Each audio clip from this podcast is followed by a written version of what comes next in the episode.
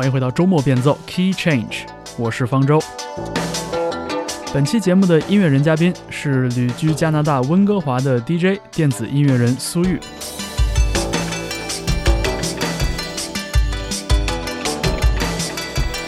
时而拥有宁静逍遥的氛围之声，时而主导派对夜晚的跳舞浪潮。苏玉的创作和表演很难用单一的风格来描述，而我们总是能从其中嗅出几分东方的气韵。不紧不慢，一切尽在掌握，同时又不乏细腻聪明的小细节。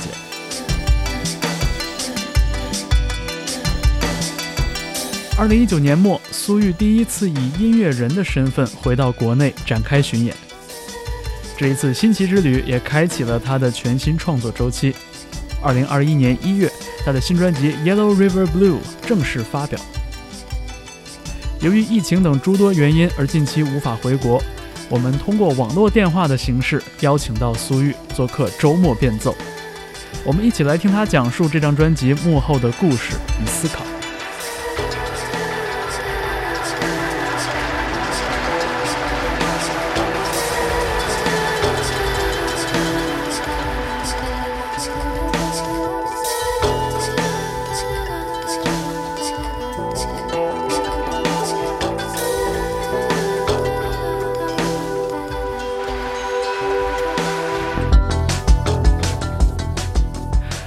听到的这首曲子呢，就来自一张专辑，叫做《Yellow River Blue》。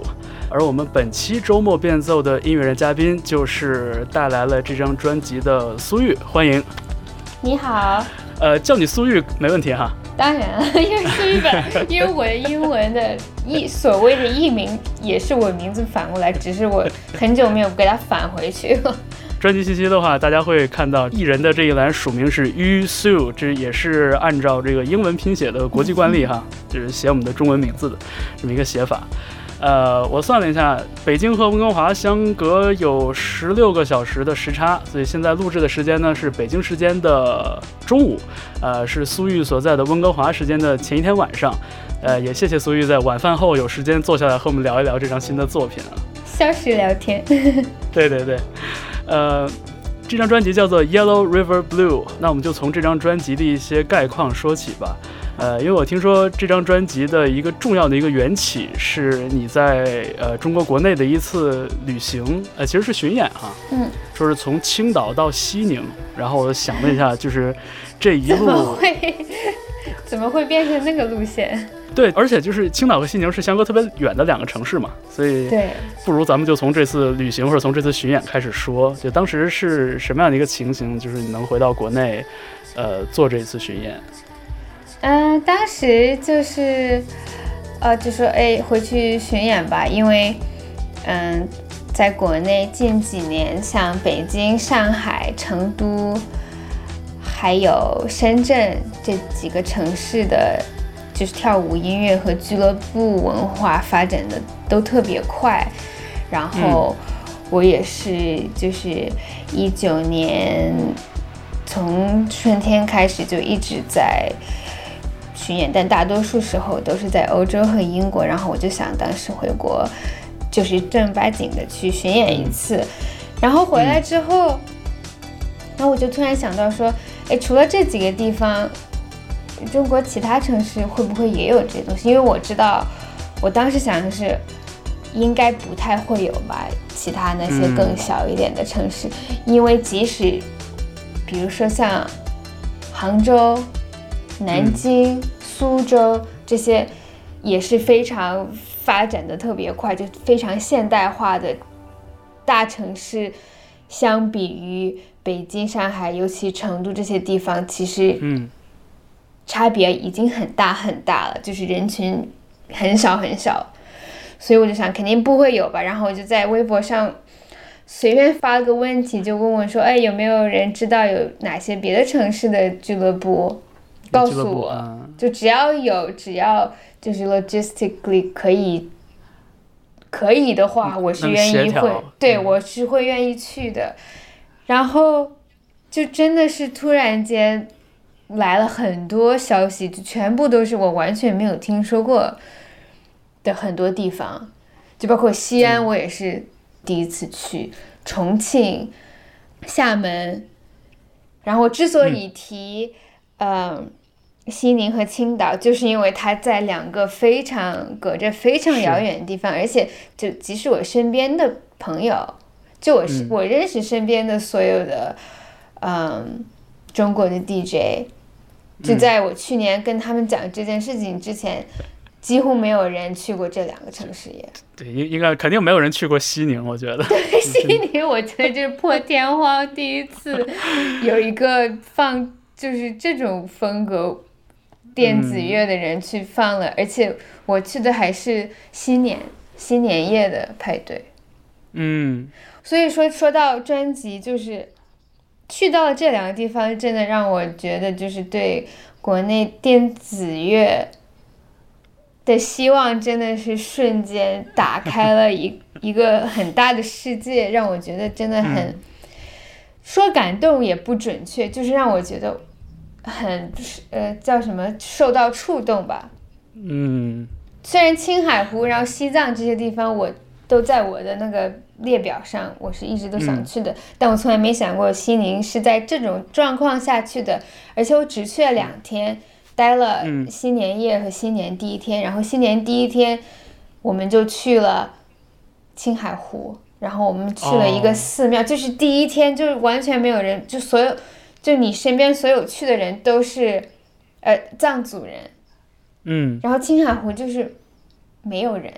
完完全全全是冰，全是雪，然后很奇怪的是。我们在就是青海湖旁边的沙漠看到了一个天珠的图腾。嗯啊，这样。天珠是一个 totem pole 那么大小的，像一个雕塑一样。然后我后来在谷歌上搜，就是我就搜天珠，用英文搜用中文搜天珠图腾什么雕塑，完全没有。就我现在想想我，然后我就跟我。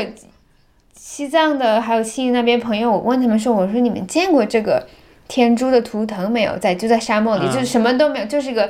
就看上去真的就是很 random，就突然出现了一个，没有别人，从来没有别人可见过，真的很奇怪。所以我现在突然觉得是，这到底发生过没有这件事情，是不是真的？” 就其实还挺感慨的哈，就是一个时间过得也很快，再一个就是像你说的这种，就是隔了一段时间之后再往回想，有一种那个亦真亦幻的那种感觉。对，尤其是因为那场派对也是观众的对我放的那个那些音乐的风格的反馈，就让我有一种很 transcendental 的感觉，是特别好。其实这个体验不仅仅是说去到了一些以前没有去过的地方，我觉得对于你当时已经有了一个音乐人的身份，就这个身份也是你之前在国内的时候没有过的。对，所以会是一个就是双重的新奇在这里。对，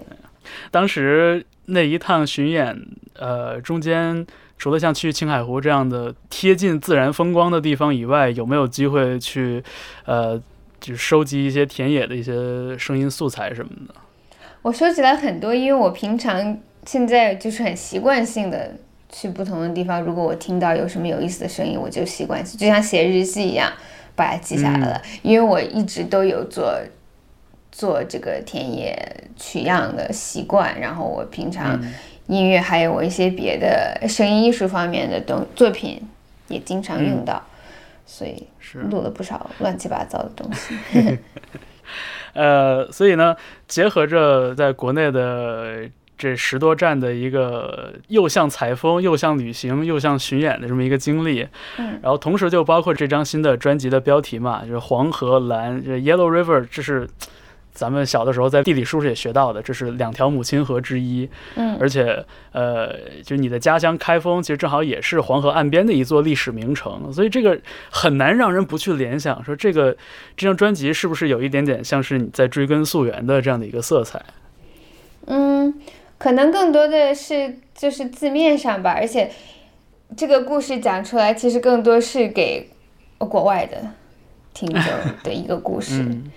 嗯啊，因为我取这个名字还有一点 wordplay 的感觉，因为嗯，blue，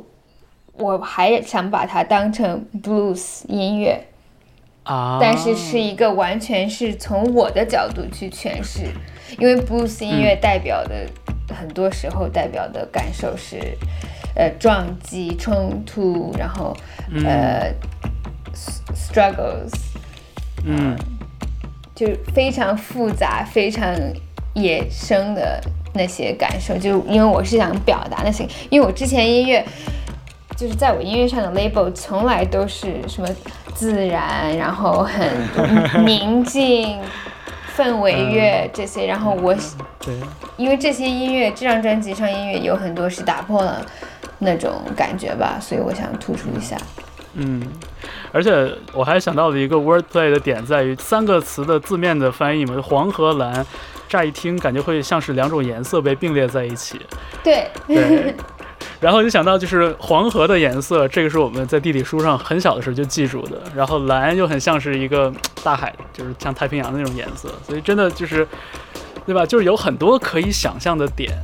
对，在这个文字里边。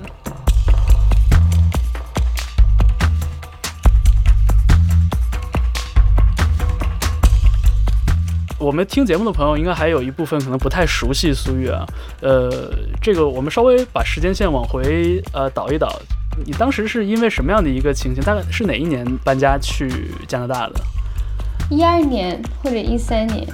我忘记了。对，当时是是上学吗？还是？对我出我我搬去温华，完全就是去读书，就像所有的出国读书的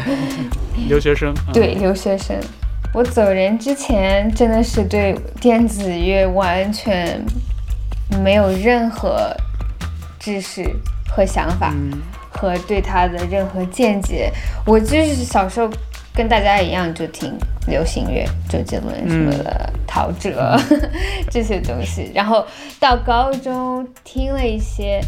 高中的时候我在开，我不知道我是怎么在开封那种小城市。是发现一本叫《我爱摇滚乐》的杂志哦，你记不记得？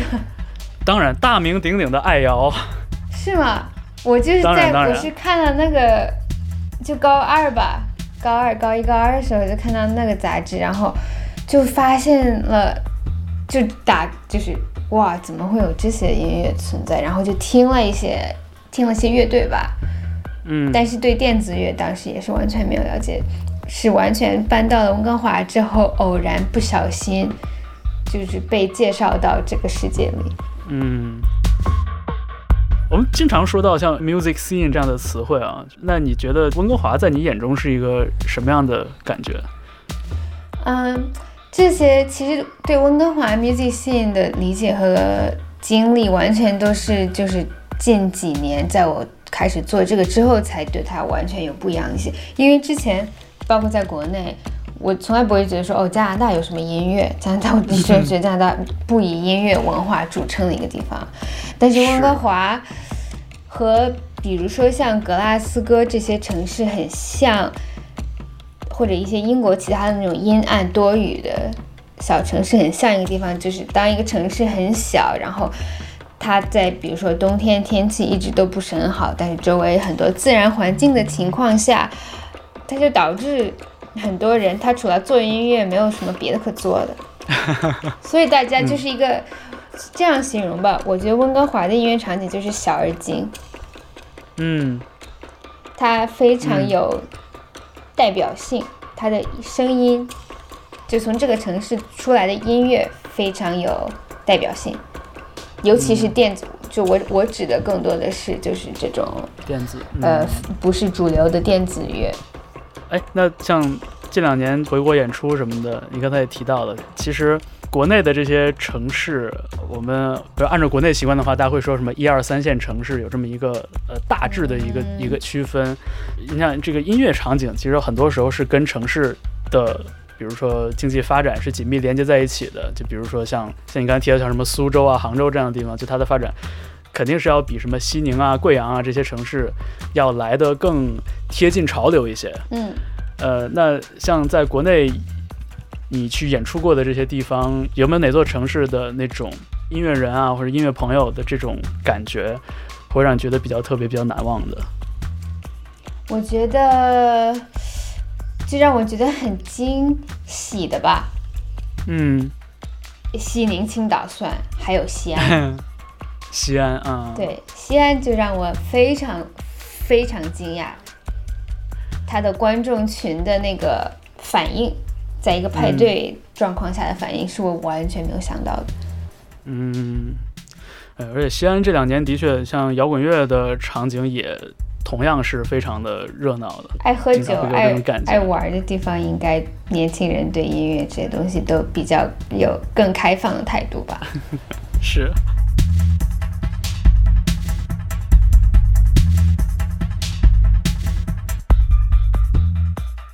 我们来说说这个新的这张专辑啊，这个《Yellow River Blue》里边的一些作品吧。呃，我们刚刚在节目开始的时候呢，为大家放了这张专辑的一个先导单曲《秀》。我不知道这个“修修秀秀”应该是哪一个哪一个音？应该是“秀”吧。嗯，首先就是这个标题看起来是一个呃汉语拼音，然后其次呢，就是当它作为这张专辑的开篇曲，第一。个进入我们耳朵的这个声音，其实是一个呃，有一点五声调式这种感觉的这样的一个旋律，所以我就在想，就是说这首曲子里边是不是也呃包含了一些比较典型的这种所谓的就是像东方符号啊，就这种感觉。你说五声调是不是 pentatonic？对，是的。嗯，对，你说 我很喜欢这个问题，因为对我来说。写这首歌，因为我之前很多音乐也都会用到很多 pentatonic 的的的的调子啊，然后它的来源是，我觉得有两方面，一个方面是就是对我最有过深刻影响，就是我写这些音乐，其中一方面是因为可能就是呃我从我开始学。呃，古典钢琴到我开始对电子乐有所了解和学习，所有对我很深刻、非常强大的影响的作曲人，嗯，就是有这些影响。然后另外一个影响是我自己想通过，比如说写这种旋律来做一个从音乐或者从理论上对一些音乐流派和风格。和音乐历史的批判吧，批判和讨论，就是用音乐去讨论这件事情。然后说到音乐风格影响的话，对我影响最最深，如果我只能选两个人的话，一个人是德彪西，一个人嗯是不能说一个人吧，两个人就德彪西是一个一流的一个人，然后另外一流是呃。坂本龙一和 Hiromi Hosono，哦，细野晴臣，嗯，对，嗯，就等于说他德彪西和这两个人，或者就说 YMO 吧，这两个流派对我在不同又相同的情况下对我影响太多了，因为德彪西的音乐。我觉得德彪西他音乐，因为他音乐就是氛围音乐的开始。对 对对，我听过这个说法。对，然后他的其实挺对的，对吧？因为他的音乐，他的钢琴的很多作曲的东西，就比如说他写过那种深受印度尼西亚的 gamelan 乐器影响的东西，所以说他是氛围乐的始祖，因为他是可能最开始几个西方人受到了。受到了第四世界 文化，异域文化的对异域文化影响写出的音乐，啊，然后说到细野行成和坂本龙一两个人，就是因为他们在他们自己做的很多 solo project，一些更实验一点的呃发行，他们都有过以那种就是自我东方化的一个角度去故意刻意写这种很。东方，但我们所说的东方是以就是西方人眼中的东方，没错没错。所以这些东西对我来说都是非常有意思。然后对我来说，因为音乐和你要表达一个政治性的东西是非常有关系的。就你不是说音乐纯粹就是为了享受，它必须是要有一些东西在的。嗯，所以这也是因为我平常不会很口头很。很很很去强调我的就是呃种族和我的性别身身份嗯。所以我的这些强调更多的都是隐藏在音乐里，然后让别人、让听众，然后或者让音乐乐乐评人去讨论、嗯，去去猜这些东西。去解读，对。嗯，对，因为的确，我我就觉得像《秀》这首单曲，就它的这个呃符号，我觉得还还蛮明显的，就包括那个就是开本那个当当当当那个那个那个旋律的那个音色，我觉得都是会让听音乐的朋友会想到一些就是这种这种联想的。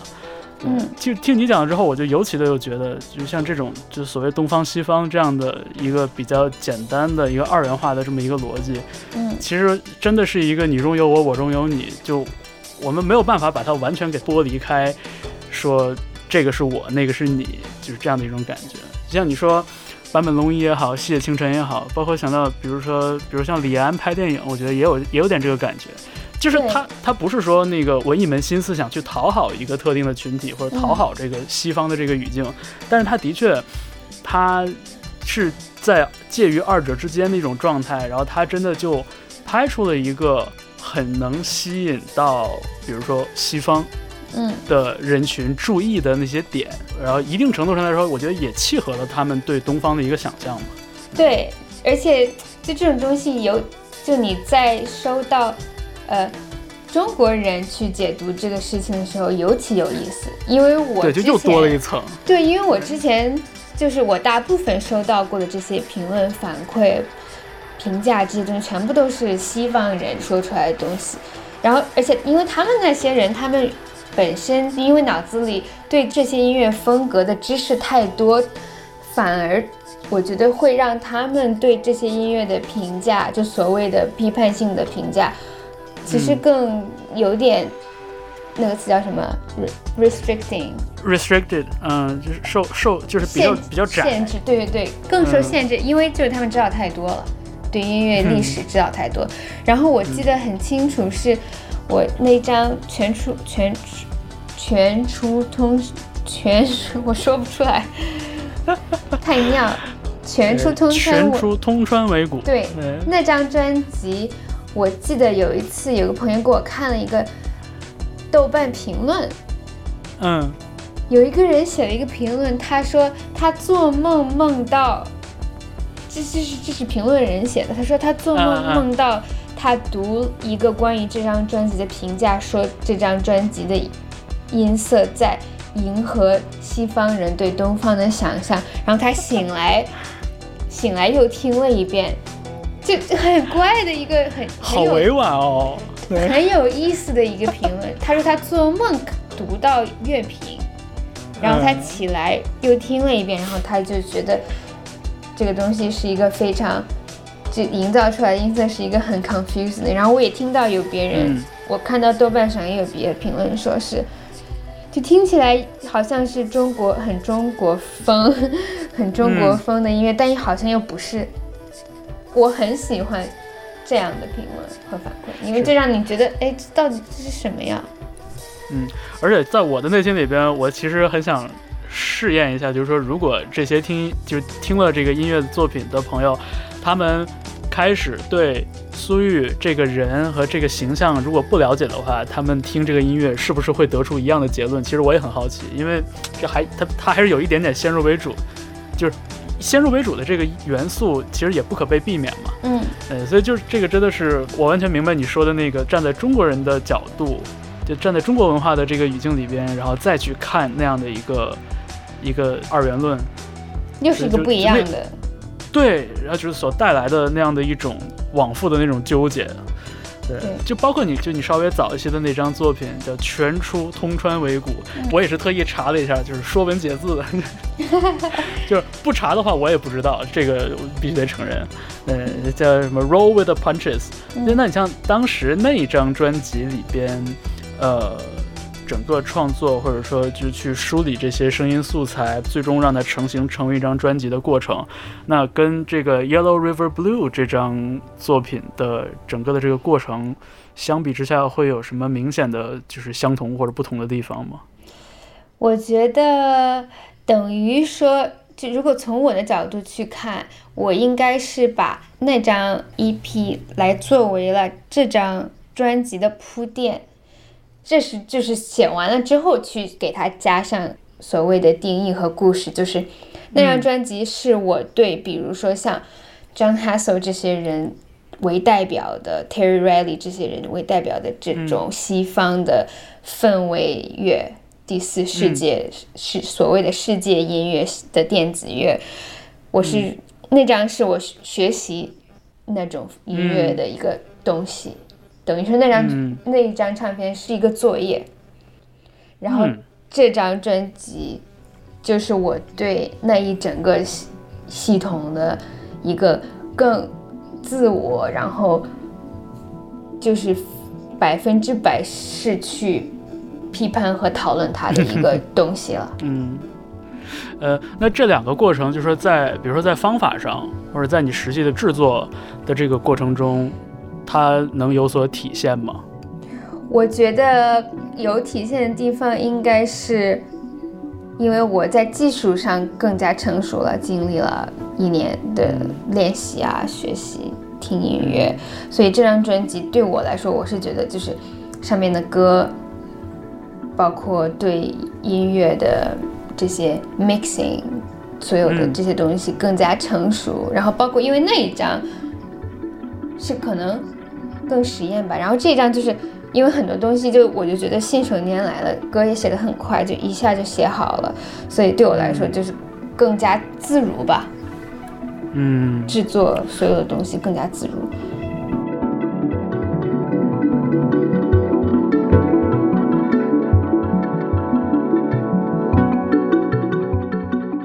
就之所以把这两张专辑啊，就是这个全出通川尾谷，还有新的这张 Yellow River Blue 放在一起去比对，因为我觉得的确就从直观的这个听感上来说，就能听出他们的一些相联系的地方。嗯，呃，包括这期间，其实你在不同的厂牌，其实也有过像不同的单曲啊，这种小专辑的这种发行什么的，嗯，还有一些不一样的音乐风格。我觉得这个，呃，就是就是跟我们刚刚说到那两张专辑的。风格其实相比这还是有一些有一些距离，是。对，就并不是说苏玉只有这两张专辑，呃，要拿出来去讨论，对，呃，我们还是回到就是刚才说到这个，就 John Hassel 这一套东西，就那个 The Fourth World，对，第四世界，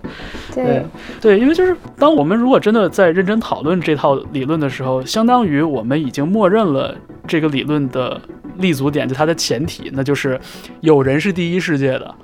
对，然后，然后我们是第三世界的，然后那个就这个高下其实是藏在他的这个理论里边的，嗯，对，就会有这种感觉，就是一方面我也真的觉得像 John Hassel 七几年八几年东西就就好听，真的很好听，对，非常，但是同，对，但是同时我忍不住在想，就特别是像现在，其实也不只有你，呃，还有好多这种生活在就是跨文化环境里的这些音乐人。他们的尝试，我就在想，说 John Hassel 这套东西是不是放在现在、放在当下来说，其实有一点点不合时宜了，或者有点过时了。你说的过时是哪种定义的过时？就是我我的理解是，我们比如说身在中国也好，身在亚洲其他国家也好，就是我们不会再那么。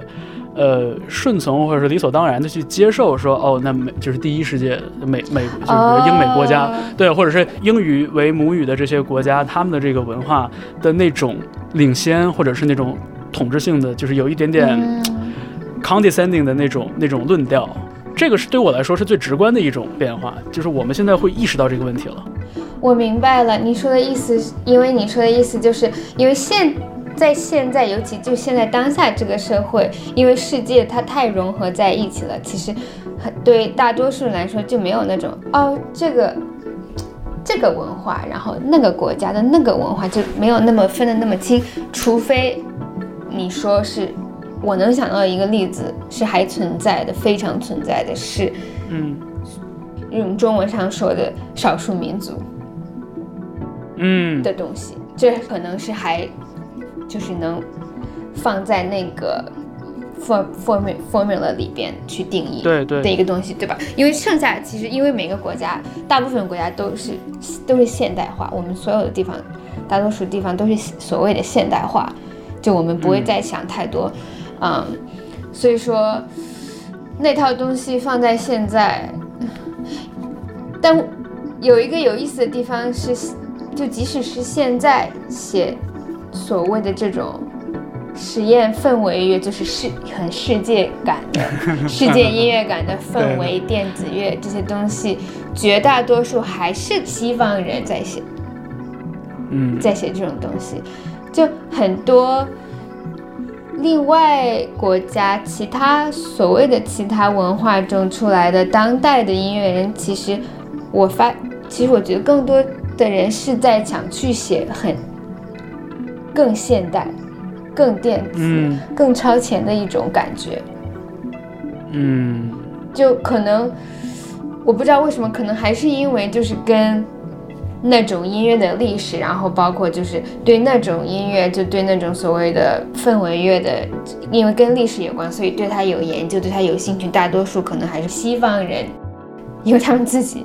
就像比如说英国人、欧洲人，他们自己文化就没什么意思，他们就是因为自己东西，因为这个东西就是这样。对这种音乐，嗯，因为他们文化里就没有什么太多有意思的音乐，就那几个东西，所以他们就对那其他的，比如说非洲音乐、东亚音乐、东南亚音乐，那那就是对这些东西特别有兴趣。就我认识身边大多数对。比如说东南亚音乐，包括日本音乐，很非常有有厉害的收藏、有研究的人都是西方人，unfortunately。但是真的很纠结。我觉得一方面就是说，可能我们比以前、比三十年前，可能更强烈的能感觉到，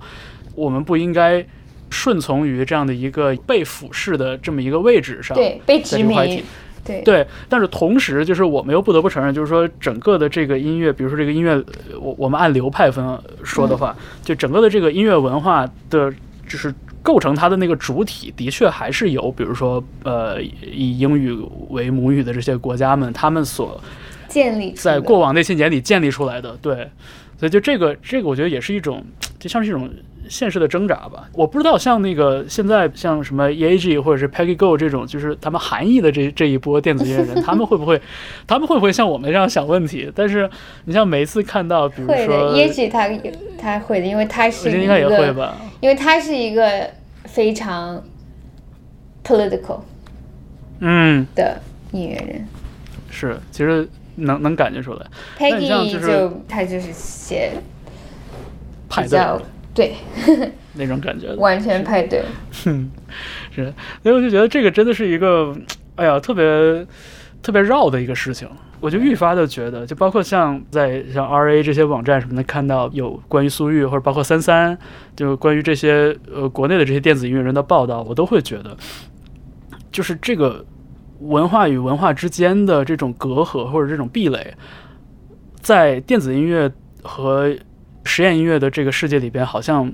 它显得更淡薄一些。就这个，在我看来是一个特别好的事情，因为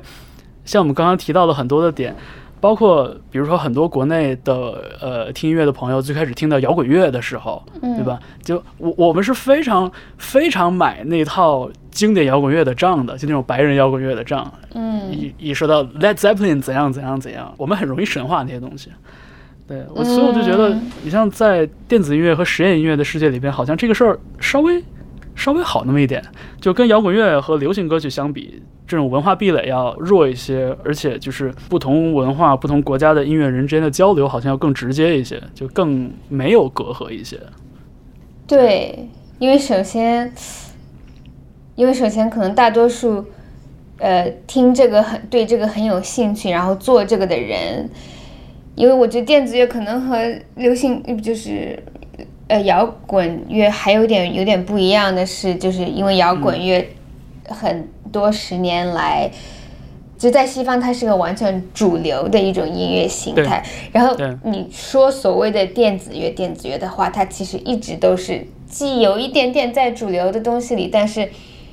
你往深了讲，其实大多数研究这个的还是就是那种很 nerdy 的人才会，就是去，然后你去讨，因为去讨论研究，去去讨论电子乐这个东西，你去讨论它，你必须要去 reference 很多历史上的东西和很多理论上的东西，你没办法只从就是说，哦，它这歌词什么，你就没办法用就是以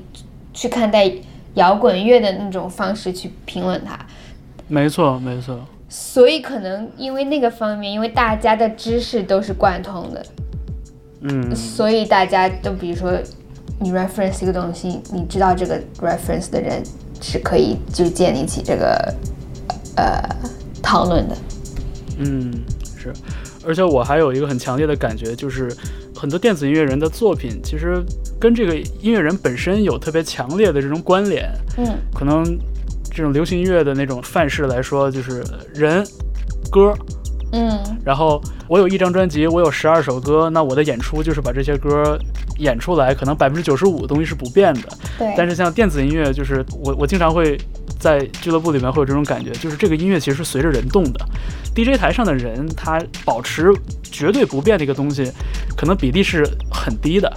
很多时候是随着人的状态，甚至是受到台下的这些呃跳舞的人的状态的影响，对，然后带来一种特别实时的一个反应。然后我就觉得这种真实的感觉，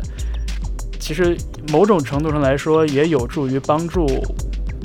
我们去打破那个。歌曲或者说那种摇滚乐的那种模式化的东西，对，就是你这个乐队是什么风格的，然后你的音乐就这样。我去，然后我去看你的演出，其他乐队应该都也跟你的风格差不多，就就这种。啊，我觉得你说的这特别对，而且我其实就是一九年去国内巡演的时候，让我就是很那个词叫什么，很激励我，就激励我，包括就是跟别的做这个厂牌，然后在国内发。这张唱片的原因也是，有一件我在西方世界里从来还没经过的一件事情，就唯一在国内经历过好几次的一件事情是，经常会有人来告诉我，就是演出就是 DJ 完放完歌了，或者后来有人发消息给我，就会跟我说说，啊，我去，就我很喜欢你的唱片，我喜欢你的音乐，然后我去看你的演出。但我从来没有去过派对，我没有想到，就我以为你是要去要去演出你自己的音乐，嗯，就有人会比如说九点钟十点钟就来了，嗯啊，就就对我来说 就是那种哇你干嘛来这么早，嗯，就九点钟十点钟出来就要等着我去表演我的音乐了，然后谁知道到了一两点我才开始放歌，然后整个就是个完全是那种哇就。从来没经历过一个东西，因为他们就很多。我发现奇怪的问题就是，在国内有一些就有很大一部分喜欢我音乐的人，尤其是很年轻的女孩子，他们是对跳舞音乐没有任何经历的，所以特别就让我就是觉得想现在想起来，现在想起来还很感动，想哭的一个 一个东西就是，他们来了竟然没走。在那个环境是，然后没走，然后经历了这个，就觉得哇，怎么这么好玩？就原来俱乐，就原来夜夜店可以不是那种夜店的感觉。嗯，对，夜店可以是不用那个开卡座买高价酒，然后喝个烂醉的那种。对，然后现在就他们也就开始喜欢听跳舞音乐，然后也会去听 mix，因为之前也是，因为你说在中国，如果你作为一个电子音乐人，你只做 DJ 就。我们所说的这种放派对的 DJ，我觉得你是很难建立起一个你的东西，因为你没有作品。就在中国这个环境，你没作品，因为国内大多数听众没有那种说我要去听一个 set，我我为什么去听这个 set？因为你都在放别人的音乐，这个的目的在目的是什么？是的，是的，感觉国内就是大家对那个就是名下有作品这个事儿，还是有特别特别先入为主的一个认识。就是说，如果你是一个艺术家，你是一个音乐人，就你一定你一定会有自己的原创的作品。对，但是我就觉得这个这个情形其实不完全适用于，比如说电子音乐人或者适用于 DJ，就因为因为大家做创作的方式不一样。对我身边太多那种。就很多非常厉害 legend 的 DJ，他完全不写歌，从来没有写过歌，也不会写歌，他就是纯粹的 DJ。所以我很开，就我想做的，我很想实现一个事情，就是慢慢慢慢把，就可以帮助大，就对这个有一点点刚开始有兴趣的人，就慢慢让他们理解到，哦，音乐是一个这么没有规矩的一个东西。嗯嗯，就可能你像在国内比较典型的一种情形就是，那呃作品和演出是对应在一起的。对，还是刚才我们说的那感觉，就是你的演出是不是你的专辑或者你的作品的原样的在台上的重现？嗯，所以像你说的这种，大家对这个俱乐部跳舞的场景有一些新鲜感，我觉得这的确是一个非常新鲜的东西，甚至是对于很多听音乐很多的人来说都是新鲜的。对，所以特别好，我觉得这我所以我就觉得这几年电从电子音乐角度来说，在国内我觉得是一个最好的时间去嗯去发展它。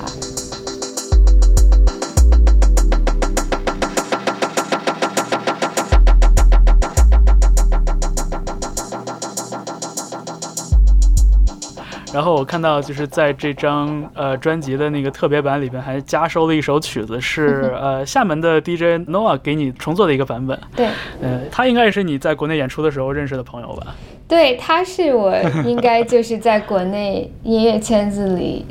认识的几个，就是最开始认识的人。然后我是立即就，我们两个很合拍，因为我们都很欣赏对方音乐。然后我身边很多。嗯，西方朋友也都喜欢他的音乐。就我觉得，就在我所知道的国内的，就做这种电子乐的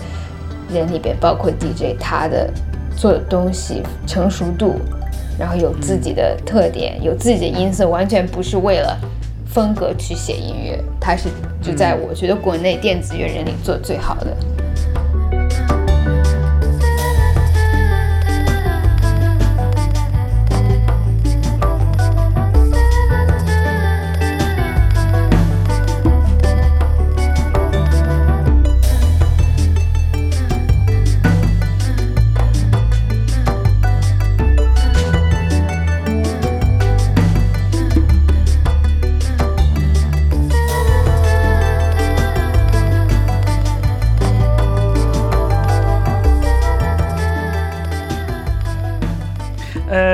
来挑一首这个专辑里的作品来跟大家分享一下吧。就刚刚我们围绕着这个先导单曲秀，呃，聊了好多好多哈，这发散了很多东西。对。呃，我想特别点播一首这个 Client，因为这个，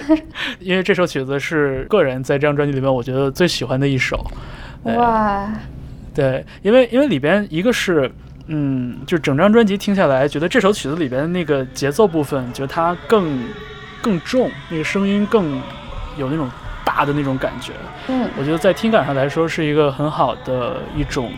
起伏。嗯，对。同时，这首曲子里边，我就听到了一些很有民族色彩那种吟唱的那个部分在里边，但我我不太确定，所以我也想顺便跟你考证一下，就这个作品里边，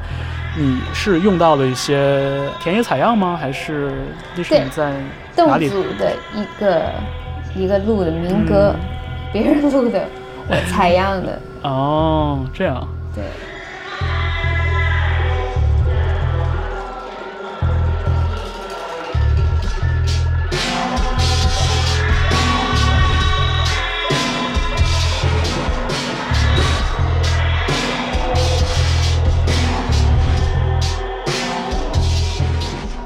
这首曲子，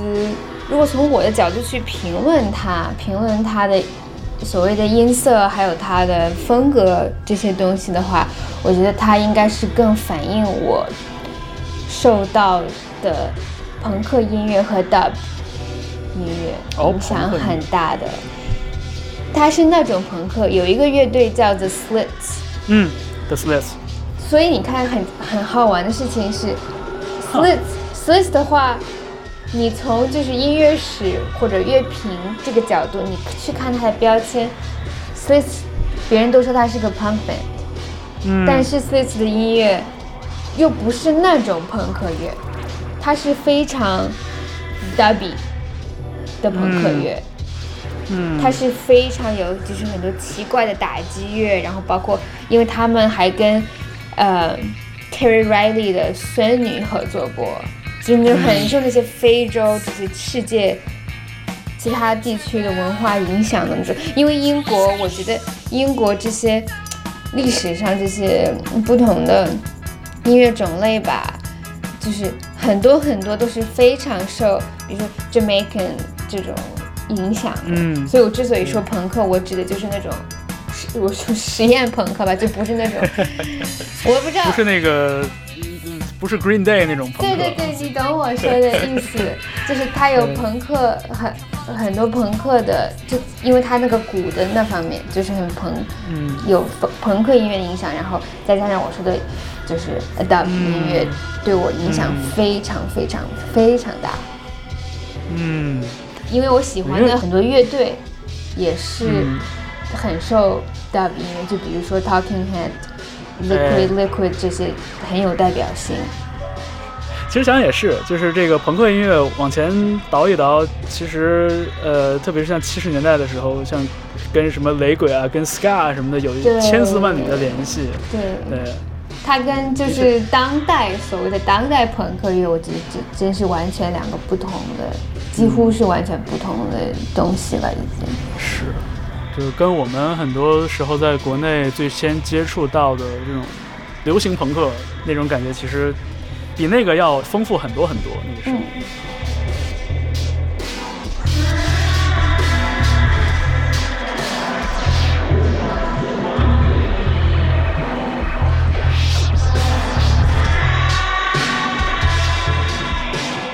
其实像侗族大歌这套东西，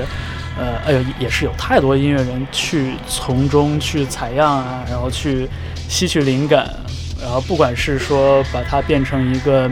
呃民谣向的也好，还是说这种，我记得三三之前也做过一张，就是以侗族的这个音乐素材为主体的一张专辑，是对。呃，只是觉得这这首曲子听起来就真的特别立体，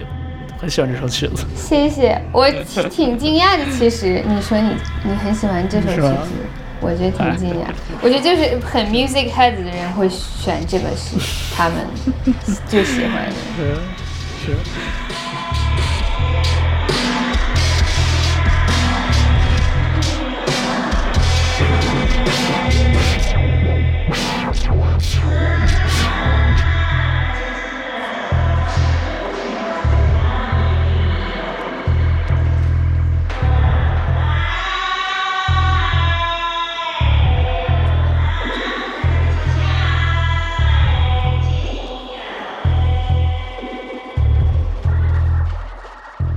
呃，我记得之前看过一个你的采访，是好像是 Ableton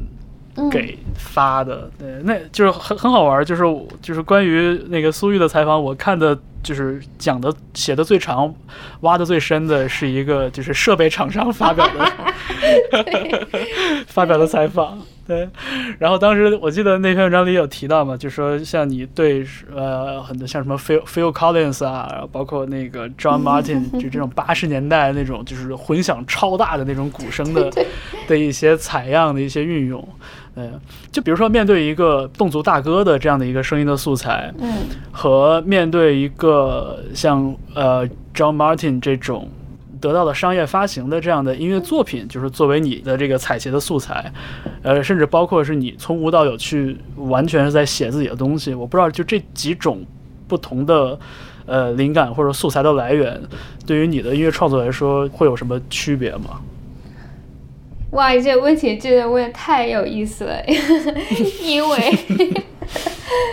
因为啊、我其实挺开心的。你看了那个采访，因为那个采访里我是真的说了很多很细节的关于就是影响我的不同的音乐种类，尤其是像 John Martin、Phil Collins、Lauren、Lauren Anderson 这些 Laurie Anderson，对，就是他们是流行音乐，就是完全主流的，尤其 Phil Collins，、对吧？对，对，对，对，但是，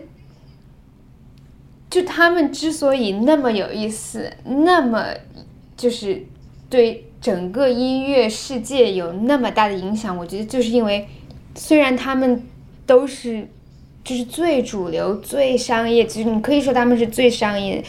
在那个年代最商业、最成功的这种所谓的商业流行音乐，但是他们那时候发行的那些流行乐里有太多有意思的音色了，尤其就我第一次，因为我对像 Phil Collins 这些人也真的就是近三四年才听，嗯。才听到，就其实我听到的时候，对我来说是很新的东西。啊，就 Phil Collins 的那个 gated reverb，那个最有代表性的那个 snare 那种声音，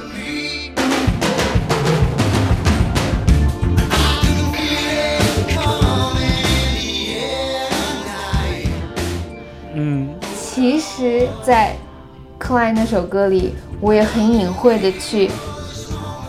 reference 了那个东西。其实我 reference 了 Phil Collins，因为就是那种很大 reverb 的，在鼓上很大很大 reverb，就让你听着它既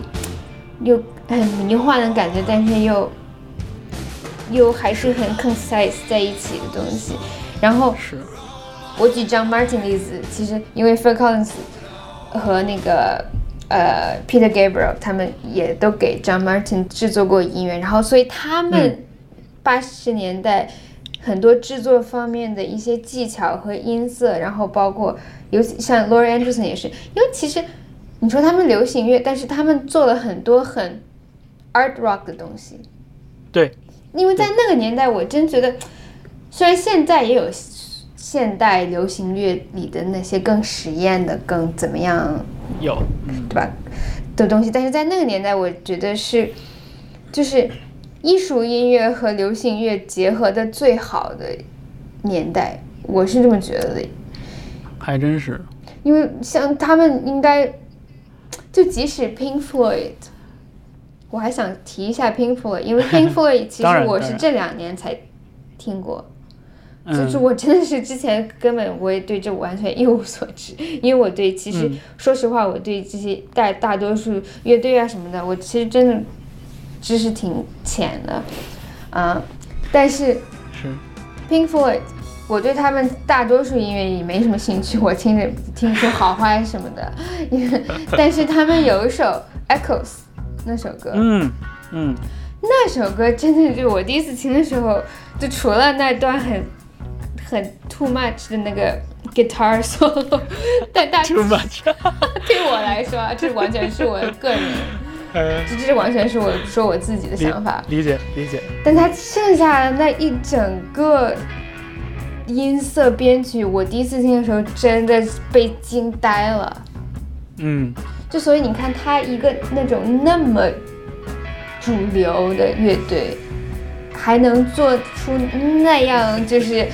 非常非常就是太空超前感的那种东西是，就对我影响太深了。这些所谓流行乐队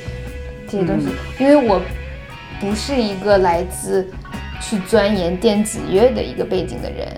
所以对我来说，任何吸引我的音色，我都会觉得它是非常非常厉害的。对据为己有。对，是，哎，我有一段时间特别迷 Phil Collins，我看了很多关于他的东西，包括就是多年来大家对 Phil Collins 的吐槽，其实我也我也经常看，因为很多人会说嘛，就说就是你一个并不是很帅的人，一定要把自己的脸放在专辑封面上，就是你这个要当大明星的这个路人皆知的心啊，有点太过了。呃，对，然后包括就是嗯，比如说很多人会觉得就是 Phil Collins 音乐太太白了，就是就是白人的白，就是嗯。就太白了，对，呃，但是就是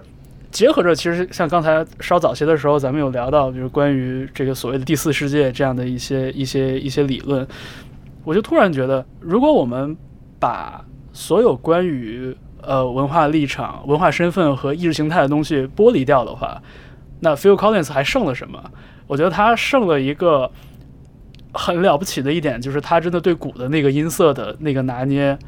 真的真的是很真的是很有革新性的。对。非常有革新性。对，对，就像你说那个，就加了那个就超大混响的那种鼓声，其实，呃，甚至是我我印象中上学的时候还听过，就很多 R&B 歌手就是都用就是翻唱 Phil Collins 都用他的那个那套、啊那套音色，对。对对对，所以说你所谓的那些七八十年代，你就说最白最白的一些 Beatles，就是说嗯。Paul McCartney，、嗯 Paul McCartney 他发过那么多太奇怪的实验音乐了，对吧？对对对他他那首 Check My Machine，一个一个白人，一个最白、最白、最英国的一个大哥，能把一个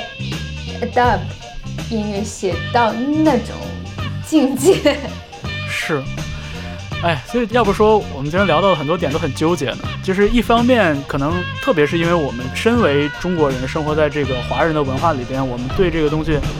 有更强烈的感觉。但同时，我们试图去剥离掉所有的意识形态的讨论的话，就是其实那些音乐人，比如 Paul McCartney 也好，还是说像 John Hassel 也好，呃，包括什么 Paul Simon 早年也也也被人诟病的也是这一点嘛。但是同时，就是不得不说，就是他们。的确，完成的作品还是出色的，就还是很精彩的。就这这个就是你中有我，我中有你的一种状态，我觉得。对，而且尤其七八十年代，我觉得七八十年代任何一个就在事业上非常成功的主流音乐人，他我觉得跟现在流行乐还不一样。就那个时候，你能够做到那个成功的地方，你是真的是肚子里墨水够多才能，是，对吧？对，至于说革新这个东西，我倒觉得不需要咱们这样的人来担心了。就我觉得每一代的流行乐里边，肯定还都有那个比较去创新的人，像像什么 PC Music，就那那么怪的东西，但是慢慢的好像也都可以变成主流，也哎，也进入主流视野了。像包括那个 PC Music，他们给那个 Charlie XCX 做的很多东西，对。对，如果按照以前的标准来说，感觉这就是出错了，嗯。但是慢慢的变成了一个我们觉得不那么奇怪的，甚至是有点好听的声音，对，也很也很神奇这个事情。对，就是虽然说我对现当代的流行音乐有很多我很不喜欢、很觉得有问题的地方，但是就说实话，有很多我就是我能预测到是也会变成经典的当代音乐唱片，就。就说最直白的，Justin Bieber，嗯，就你就你把我跟 Justin Bieber 这是完全两个世界，完全没有一点相隔相有任何就是共通点的地方，但我是很欣赏，就是他最就最最就是去年吧，是去年 Yummy 那张专辑。就我是真的对他那个专辑的几首歌有很深的研究，然后包括他还有嗯 Tyler the Creator，然后包括呃呃 Ariana Grande，就他们这些人，因为是因为他们音乐很多，就你去讨论他音乐的，就是从评评论角度去看他，其实很多东西是他的音乐的制作。对对对吧？因为其实他们自己可能也就打，就更多的就是去唱这首歌而已。嗯，就从制作角度，这些人他成功，虽然他成功，他非他是一个超级巨星、超级流行，但是如果他的就是音乐的制作里边有非常优秀的点在，我觉得这个东西都是不能完全就是觉得哎，这就是个主流音乐。就我很不喜欢有人，就如果有人告诉我说我不喜欢听流行乐的话。我就不会跟他再进行下一步的谈话了。对，因为我觉得这句话说的有点过于简单粗暴了。对，就你这对任何东西，你如果是个热爱音乐的人，你是个听音乐的人，你是不可能会说出这种我不喜欢什么风格，或者说你说我觉得什么风格是无聊的、低下的，哪个风格更高级？就是你中有我，我中有你。对，哎，你说 Justin Bieber 的专辑有几首曲子研究的很深，你能不能推荐两首我也去听一下？因为我还没听。比如说 Yummy。嗯，Yummy 就是个真的，我觉得就二十年后，就现在把话放这儿，二十年后，这个这首歌肯定是还会被讨论的，真的。它是个非常简单，就是你听上去真的是，就感觉我坐在工作室随便也可以写出来一种，但是你，就它所有东西都是对的东西放在了一起，最对的元素放在，就流行乐里你做到最对最完美的东西全部都在一起。行，咱们那个二十年后再约一期节目，到时候咱们再聊聊，对，把这段录音从土里挖出来，然后我们再聊一聊。对，我觉得在。这么一个世界里边，如果你能单纯的对一个事情说不，那那证明就是，要么就是你真的很不了解，要不就是你真的非常粗暴，对，就会有这种感觉。对，我觉得大多数情况下都是因为不了解。是，所以就是钻研的越深，就越难说不，有的时候会有这种感觉。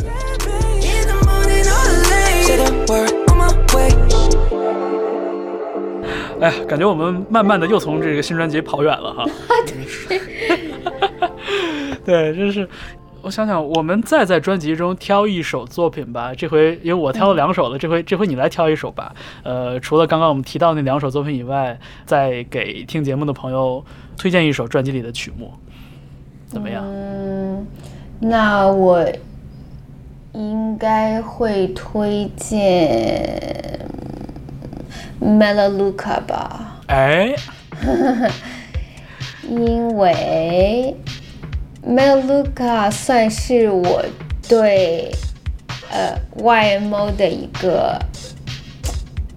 回应，尊敬，就是以尊敬角度的一个那个词叫什么？应该叫致敬作品吧？是不是所谓的？对，所谓的致敬作品。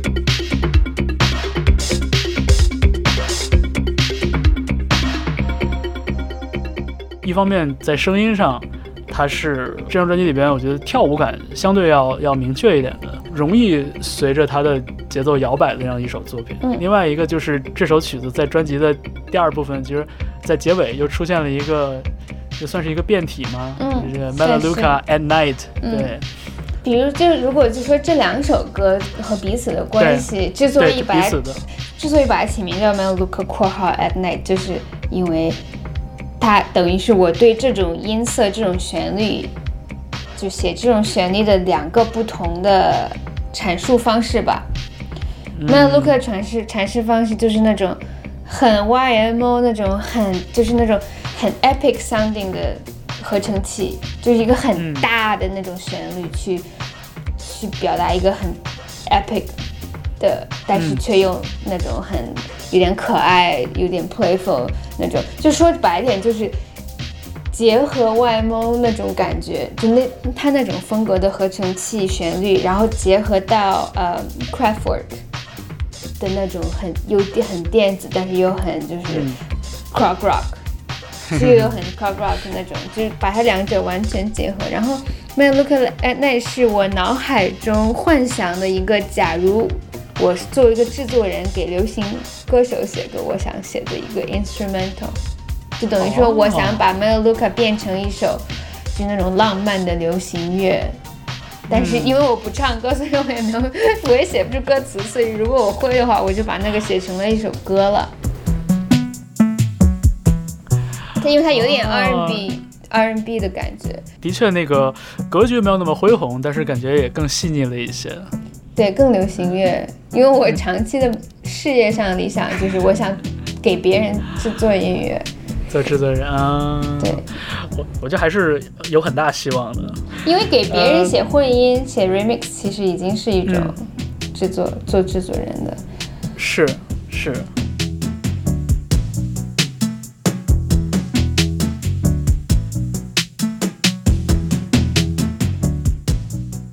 呃，我我本人是 NTS 的忠实听众，所以我在 NTS 上这个网络电台里边也经常追你的节目，当然也通过这样的节目了解到了，比如说你在关注或者你在喜欢的东西，比如像 Laurie Anderson 啊，这是很很明显。然后看你在最近的最近这两期节目里边也有放到像孟东，还有像那个 Mandarin，呃这些作品，有点好奇，就是说像你现在就从听音乐的角度来说，你一般。怎么去发掘到一些你新鲜的、你以前没听过的这些音乐人和作品？日常听音乐，嗯，在疫情之前，我就是发掘新音乐最最多的机会，就是在唱片店找唱片。啊。然后疫情之后，就大多数真的就是网络上，包括朋友推荐，像孟东。这个乐队就是，呃，台湾一个厂牌齐青唱片的，就是做齐青唱片的那个人推荐给我的。然后，Mandarin 就也是国内的朋友推荐给我听的，然后我就听到了有他有一首歌，他们有首歌叫阿萨，我就听到第一下我就觉得哎，哇，竟然有一个中国乐队让我想到了 YMO 的音乐，但我好像听到后来又听他们别的音乐，好像他们别的东西又。不太，我听到他们别的音乐，就他们参加那个节目那个视频，其实我去看了。你知道他们音乐就第一个让我想到的是谁吗？嗯，就大家一般都提会提 Radiohead 嘛。我完全没有想，但是因为我因为我对 Radiohead 也没什么太多的，就我对他，我对 Radiohead 没啥了解。但我听到他们音乐，我想到的是 Floating Points 和 Fortet。哦，我完全没有想到 Radiohead。我觉得就是 Mandarin 在国内所引发的这个讨论，呃，之所以和 Radiohead 发生很强的关系，一方面也是因为 Radiohead 的听众多，这是肯定的。然后同时，呃，我觉得可能很多时候是在复合节拍这个事情上，嗯嗯，就是会会让大家觉得有一些，就其实我觉得就是深究起来也不是很像，但是。嗯，可能很多人会有这种感觉吧。你说 floating points 和 fortet，我我还真没往这想。但是你要一说呢，我觉得好像好像也有点那个相近的东西。我觉得特别是就是 Mandarin 在整个的那个声音设计上，对，就是它的那个格局，呃，我觉得还是跟电子乐的那个逻辑其实蛮像的。这个是反正就之前 Chase 上节目也聊到过，就他这个很得益于在电子乐制作方面的经验。对，典型的。所以你就看每个人听，就对音乐的见解，真的就是跟他自己本身的经验是完全相关的。就所以，我还我跟一个朋友提到说，哦，这这个乐队让我想到了 Floating Point 和 Forte，然后他就说，我从来没有听人这样评价过这个乐队。我就说，哎，那是因为我是听电子乐的，所以我就自然而然的会这样去联想它。哎，也对，也对。哎，我觉得就是像。之所以听 NTS 这样的网络电台，我觉得意义也在这儿吧，就是因为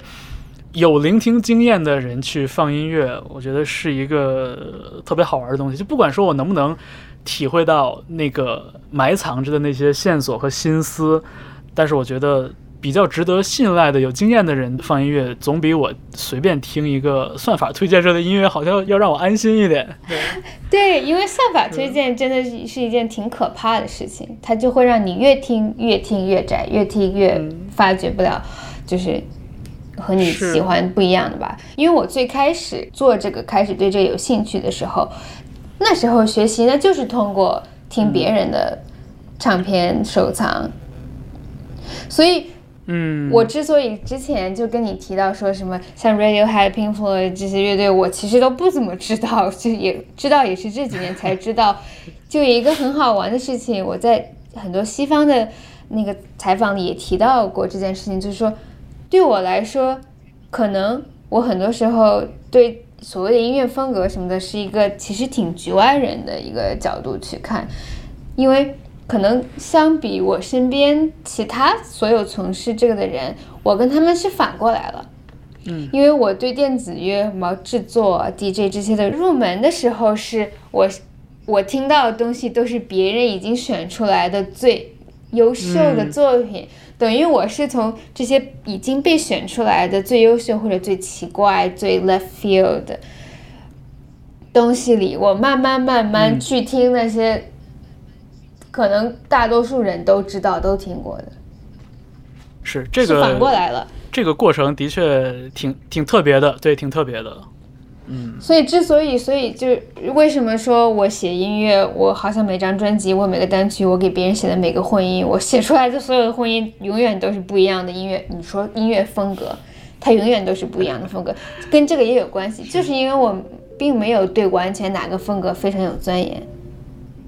嗯，所以我控制不住，什么都喜欢。其实这个真的也好。你想，如果说过于早的把很多条条框框放在脑袋里边，如果说做一个呃媒体工作者来说，可能不是什么坏事。但是对于就 创作者来说，我觉得未必是好事儿。就脑海里边立刻能想出九十八个电子音乐的风格门类什么的，我觉得这不一定是啥好事儿。对，所以我就很想能够。做到，就有一个目标，就是很想改变，也不是说改变吧，就是我很想去传更多传达给中国的听电子乐的听众传达的一个东西，也是就是说风格是一个完全不重要的东西，因为我就是从我现在接触到的很多做这个或者想做 DJ 的人，就很多人就很执着于风格这个东西，就他们跟我说过。就我很多其实听到的关于电子乐的风格定义，都是其实我在国内跟别人讲话听，就什么呃像 melodic techno 什么这种，我就之前从没听说过，我就不知道哎这是什么什么这是什么风格？当然，很多人在这方面的努力，我觉得还是很厉害的，而且的确在有些时候特别有帮助。对就是他会梳理一些东西，梳理得更清楚一点。可能有的时候有这样的一些抓手在的话，可能不至于说特别迷失在那种声音里面，或者迷失在主观判断里面。对，但是你像比如说我在电台做音乐节目的话，连我自己都会觉得好像脑海里边形成了一些条条框框。嗯就比如说你说 Talking Heads，那就在我脑海里边 Talking Heads 就是一个点，然后它可以延伸出很多东西，嗯，然后连接出来的东西就可能是会成为节目中的一种习惯性的线索。比如说说到 Talking Heads，就 Blondie，对吧？David Byrne 是怎样的？David Byrne 和一些音乐人的这种连接是怎样的？嗯，然后。对，然后到了零零年左右，什么 LCD Sound System 就 Disco Punk 这些东西又是怎样的？我当然觉得这是好事，这是我的经验和财富，但同时就是它在某种程度上来说，其实也有点，嗯，让我走上了一个习惯性的逻辑，嗯真的就是互相打破吧，我觉得。对 是对，就是原创作品也好，还是说像很多时候大家的这种 mixtape 和这种 set 也好，我觉得听感上的这种新鲜感，我觉得是特别特别有意义的。对对。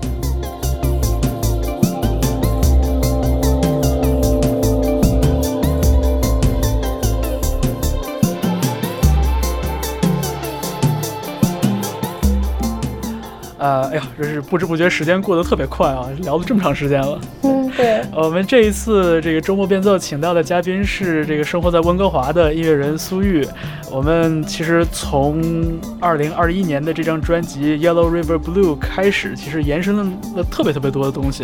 对，有的是呃在讨论问题，有的是纯粹就是从兴趣就跑掉了。对，就是特别高兴有机会跟苏玉隔着这个十六个小时的时差一起来聊聊音乐。呃，我觉得《Yellow River Blue》也是一张，我觉得是一张很友好的专辑，嗯很适合大家在呃若有若无的这样的时刻点开去听一听。而且如果你愿意像我一样去深究一些里边的声音细节的话，我觉得也有很多好玩的东西。那我们也恭喜这张新专辑的发表。那同时呢，也欢迎大家在音乐平台上呃继续关注苏玉的一些新的动态。当然，也可以在这个周末变奏的节目里留言，在你听到这个节目的任何平台，只要有留言功能，留言给我也可以看得到。关于呃这张专辑，关于苏玉的问题，如果发到我这儿的话，我也会如数转达给苏玉本人。对，那我们谢谢苏玉这一次做客我们的节目，然后也希望你对希望这个。哎呀，希望疫情带来的这个隔离早日结束，呃，也希望早日在现场、在俱乐部、在各种各样的场合再看到苏玉的表演。对我也很期待可以回去放歌。是，好吧，那我们这期节目就到这儿，呃，谢谢苏玉。谢谢你。